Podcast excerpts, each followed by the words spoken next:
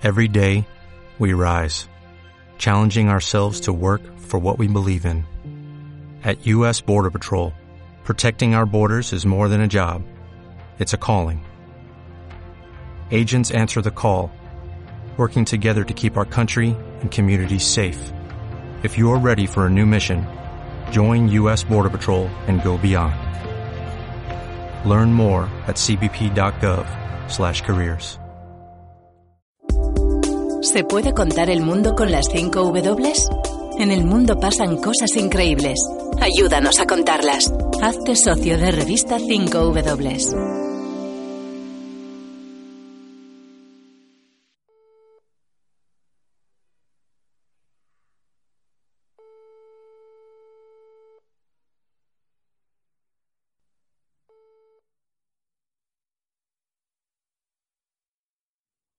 Llegan en grupos, hermano. Se meten a sus casas, lo golpean y les dicen que los desocupen. Salgan, panollos, hijos de la gran pu. Salgan, que a matarlos vamos. Ellos venían gritando, ellos venían amenazando a todo el mundo, diciendo, salgan, panollos, hijos de la gran pu. Viejas, hijas de la gran pu, que las vamos a matar. A todas las madres de estos panollos las vamos a matar ellos no les importa si hay niños, si hay mujeres, ellos no les importa nada. ¿Me está entendiendo? Hermano, usted sabe que en este territorio acá donde nosotros no hay ningún tipo de, de, pandilla. Aquí no hay nada, acá hay niños que están defendiendo, que con, con miedo se defienden llamando a la policía. ¿Por qué? Porque no atacan Olanchano, atacan 18, atacan MS. Ahorita con quien están intimidados con AMS porque la 18 no baja. La 18 no está bajando ya. Como le digo, nadie pelea calles. Las calles no importan. No, lo que peleamos es que queremos paz. Estos niños hasta para ir a trabajar es un conflicto. Hay que ir en grupo y tirarse por la orilla. ¿Qué es eso? Si las calles son para que no camines, hermano. ¿Ah? Uno tiene que ir con, la voluntad de Dios, que Dios lo ayude a uno. ¿A dónde no hemos ido a poner denuncia? Que nos ayuden con, con una posta, que hay casas vacías que ellos pueden venir a ocupar, no nos paran bola. Los niños no salen. Todos los jóvenes de acá no pueden salir. Las madres los mantienen encerrados. ¿Usted cree que eso es vida? Del colegio a encerrarse a su casa. No pueden, ellos no tienen derecho ni a ir a jugar pelota, ni a ir a beberse un fresco ahí afuera con sus amigos o a recrearse, porque no. Todo cae esa MS y les hace disparos capaz los mata. Entonces nosotros no tenemos Aquí no hay, no hay libertad, aquí no hay nada, hermano, aquí pudrición total. O sea, la colonia se volvió un infierno, aquí no hay vida. Ellos se han metido, yo les he dicho, inclusive yo les dije que, que no sé, ¿verdad? Yo, yo tenía planeado irme de mojada, ¿verdad? Yo les digo, yo voy a trabajar en duro y, y yo los voy a mandar a traer. Ellos dicen, ¿por qué vamos a ocupar nuestras casas solo porque ellos quieren? Ellos dicen que por qué, por qué gente que no es ni de acá viene a querer humillar a la gente que tiene añales de vivir acá, que qué derecho tienen ellos de venirnos a quitar nuestras casas, que por qué la policía no nos ayuda en ese aspecto. Y es la verdad, hermano, la policía a nosotros no nos ayuda. Claro, los que pueden se van. ¿Quién no se va a querer ir? Bueno, acá viendo al chileno con una... Los locos de cesura.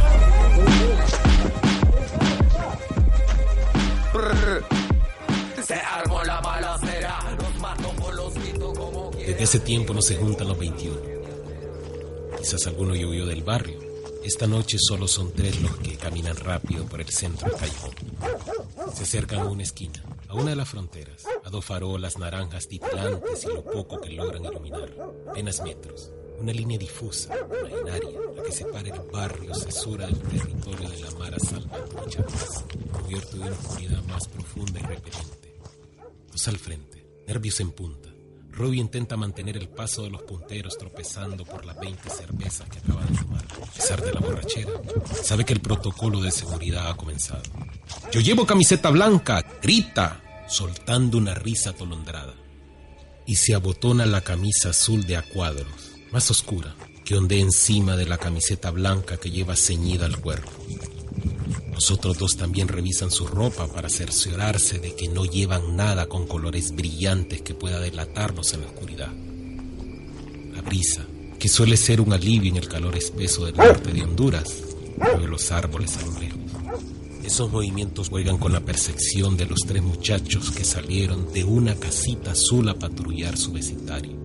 Patrullar es un verbo que les queda grande. Patrullan los cuerpos policiales del Estado, civiles o militares. En San Pedro Sula, también las pantillas o los narcos. Quien sea que tenga armamento y reclutas para sustentar una estrategia de ataque-defensa. El resto solo vigila. Los tres muchachos que se asoman temerosos por las esquinas de cesura Solamente vigilan que la Mara Salvatrucha no venga a matarlos, a ellos y a su familia. Con los ojos entornados, los tres guardias intentan diferenciar siluetas de árboles de siluetas de marero por calles polvorientas agujereadas que, a medianoche, parecen pistas de carbón pulido entre la vegetación que estalla en cada rincón. El olor del agua estancada en alguna parte y el grillar de los bichos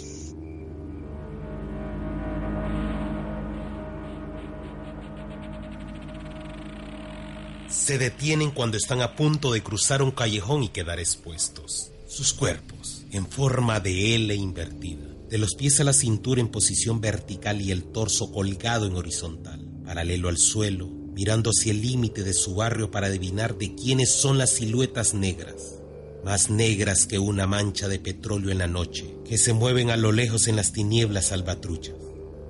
gente que anda pelando papas, dice Andy, haciendo uso de su visión de gato mientras termina de sacarse la camisa blanca y descubre su piel morena, mejor camuflaje. Pelar papas a qué significa andar desprevenido, andar por donde no se debe de andar, quedar, por ejemplo, atrapado en medio de un tiroteo. Deben ser testigos de Jehová, a eso les vale verga andar caminando donde sea, agrega los predicadores de la iglesia, peladores de papa por vocación que regalan panfletos bíblicos con el título de Atalaya, deambulan por el barrio llamando a las puertas de los vecinos. No se dan cuenta que desde aquí o del lado salvatrucha podrían lloverle las balas.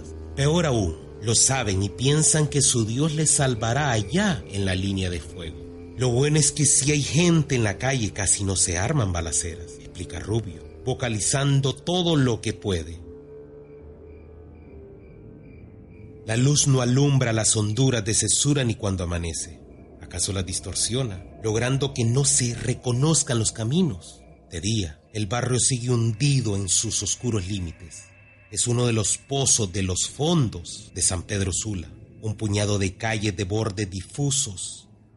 A medida que se camina presenta múltiples centros de calor, los muertos, que proyectan haces de luz, fogonazos, rutas para los vivos, alrededor de ese hoyo con barrotes de cristal traslúcidos que demarcan la jaula en la que se ha abandonado a las fieras. No por ello menos brutal. Que nadie lo dirija no quiere decir que no suceda. Que nadie lo dirija no quiere decir que no haya sido, sea, una decisión política que tomó alguien de carne y hueso. Que pocos miren no significa que la batalla no se esté peleando, la sociedad es cruel con los habitantes de Cesura. A la sociedad le gusta señalarles que sus vidas y las pesadillas que les acompañan son reales, que pertenecen al presente y no a un mal viaje narcótico del que se puede despertar. Por eso se permite bombardear el barrio con una banda sonora recurrente y monótona, el sonido cadente de una letanía que agrava la tortura. No han muerto, todavía no por eso no deben olvidar que existe un mundo allá afuera, un mundo al que se puede tratar de huir. Cuando miran hacia arriba, hacia la superficie, la frecuencia constante de máquinas que vienen y van a un mundo lejano, inalcanzable, es un recordatorio para los habitantes de Cesura. La libertad de movimiento solo se atisba desde abajo, ahí, a la vista y al oído, a unos cientos de metros, de dólares, en una vertical imposible de recorrer son los aviones que vienen de Miami, de Ciudad de Guatemala, de Houston o de las islas de la bahía en el Caribe hondureño. Porque los mismos cientos de metros de distancia a los que vemos y oímos los aviones son los que separan Cesura del aeropuerto de la ciudad de San Pedro Sula, tan imposible de recorrer como lo es volar.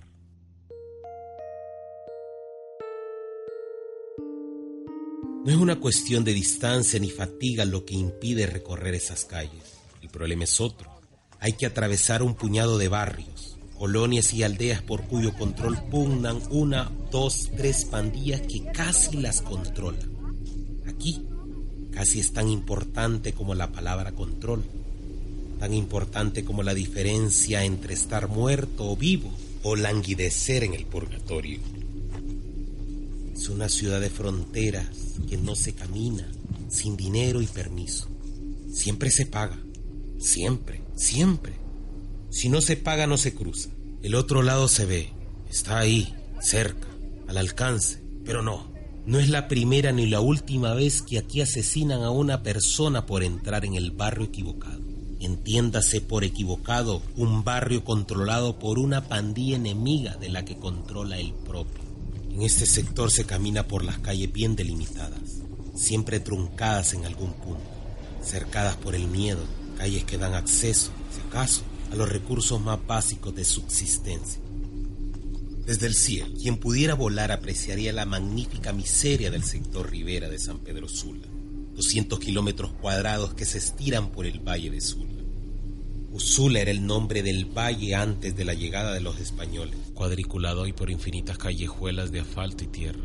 Columnas de humo como pequeños tornados que nacen de la basura, dos o tres cerros que se insinúan, dispersos, y encima de todo un mantel de casitas. Un lugar que desde aquí, abuelo de pájaro, de rapiña, parece inhóspito y digno de un relato de supervivencia de Jack London.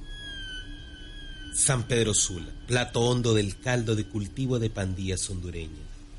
Los barrios del sector Rivera Hernández, Cesura, aquí.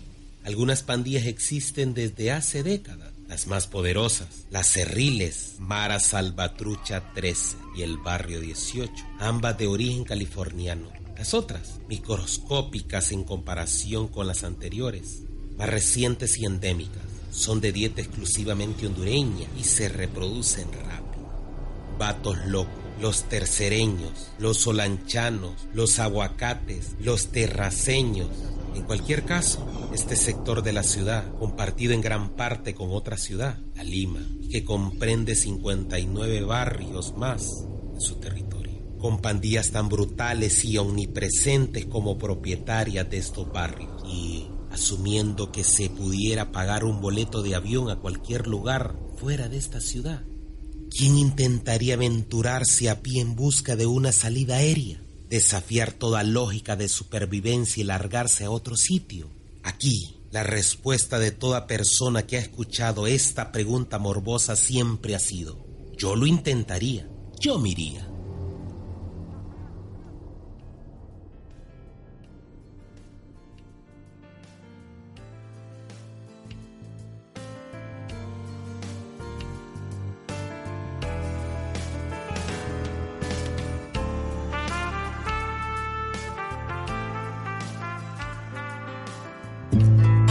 Revista 5W. Pequeñas historias.